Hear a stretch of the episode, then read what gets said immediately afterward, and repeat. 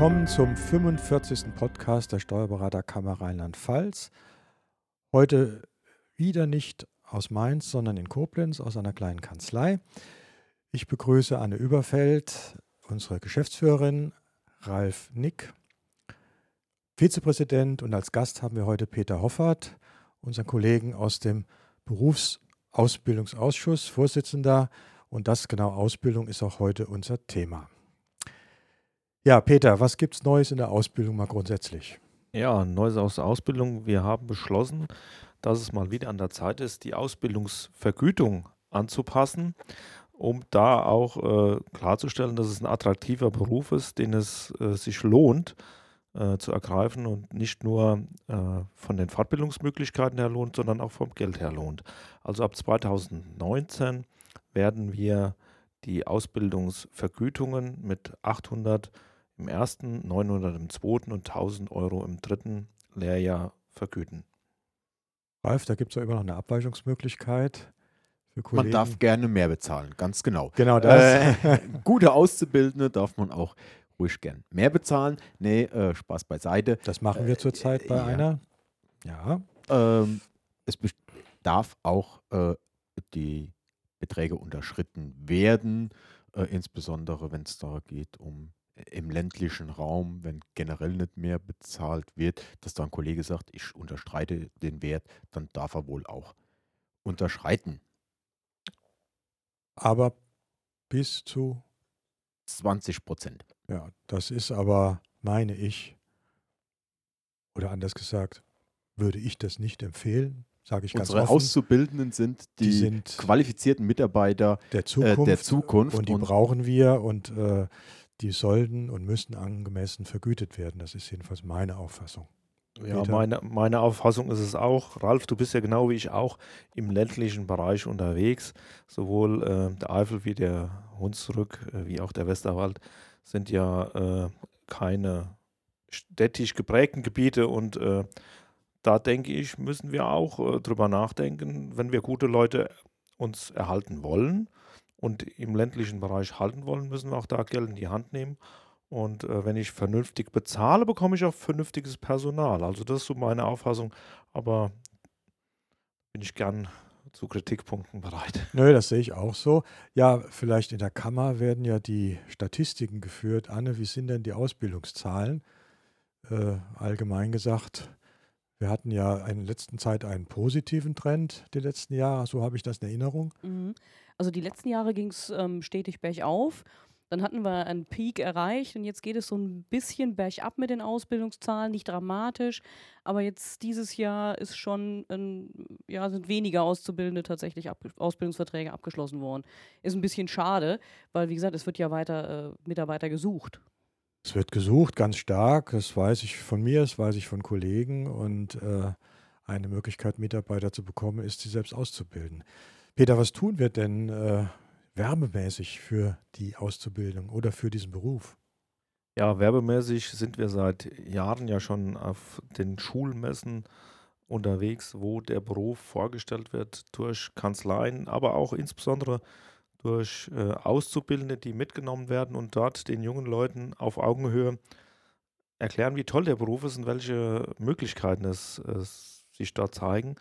Ähm, daneben haben wir seit einigen Jahren sehr erfolgreich die Möglichkeit, auch für Kleinstkanzleien ein duales Studium anzubieten, indem wir Kooperationsvereinbarungen mit diversen Hochschulen und Universitäten geschlossen haben. Und ähm, neben diesen äh, Maßnahmen haben wir natürlich auch die klassischen Werbewege, sei es äh, Facebook und sozialen Medien, wo man äh, tätig ist, aber auch der ganz, ganz klassische Werbeteil, dass Busse beschriftet werden ähm, mit Hinweisen auf die Ausbildung. Ja, das war im vergangenen Jahr eine große Werbeaktion. Äh, Ralf, gab es da Feedback? Wie du da schon was zu erkennen? Ja, was zu erkennen. Wir haben uns erstmal natürlich Gedanken gemacht, warum machen wir das überhaupt? Äh, wir müssen neue Wege gehen und wen sprechen wir an? Und wir haben gesagt, okay, wir gehen zum Beispiel auf Plakatwerbung, Buswerbung, das haben wir mal pilotmäßig im Raum Kaiserslautern äh, gestartet, um nicht nur die Auszubildenden anzusprechen, sondern auch äh, wir haben herausgefunden, dass zum Beispiel vielmals die Eltern äh, äh, entscheidenden Einfluss auf die Jugendlichen nehmen, äh, um da dem breiten Spektrum Eltern, Schülern äh, eine Info zu geben. Hier, wir haben einen interessanten Ausbildungsberuf. Die Maßnahme ist, so wie wir es sehen, wir können es jetzt noch nicht in Zahlen greifen, aber positiv angenommen worden. Wir haben sehr gutes Feedback bekommen äh, und die Kollegen wünsch, wünschen es sich schon, dass es das äh, Pilotprojekt Rheinland-Pfalz weit ausgebaut wird. Ja, wir hatten ja auch äh, damals äh, positive Reaktionen und Fotos auf Facebook gehabt, auf unserer Facebook-Seite, äh, wo darüber berichtet wurde und wo auch Bilder von der Werbung gepostet wurden. Also es ist zumindest wahrgenommen worden. Und ich denke, die nächsten Ausbildungszahlen, die ja dann erst so im Laufe des August, September kommen, äh, die werden dann zeigen, ob auch hier vielleicht dort eine, eine positive Resonanz ähm, dazu gekommen ist. Ja, vielleicht noch die Frage, äh, was macht den Beruf oder die Ausbildung so interessant? Äh, Stichwort digital, Peter.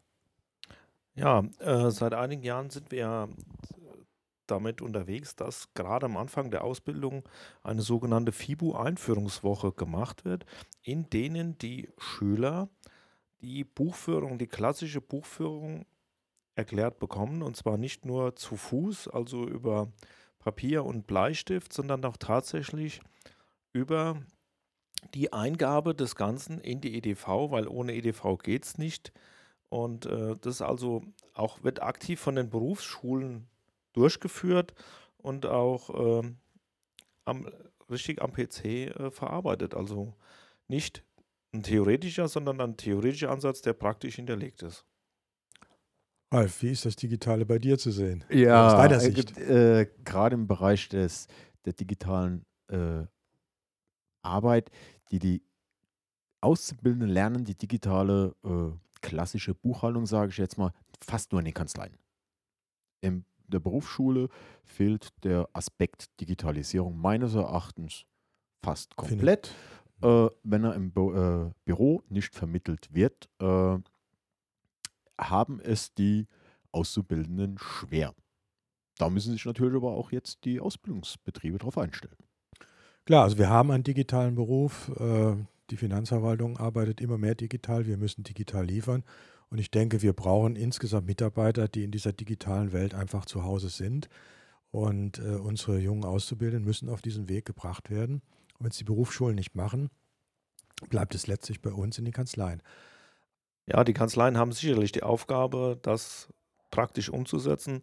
Ähm, die Bundessteuerberaterkammer ist im Moment dabei, die rechtlichen Rahmenbedingungen zu schaffen, damit die Digitalisierung auch tatsächlich sich in der Ausbildung wiederfindet.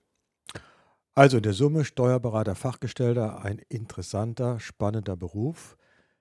Ich danke für diese Runde den Teilnehmern, dir Peter für die Teilnahme als Gast und bis zum nächsten Podcast. Dankeschön, tschüss und tschüss.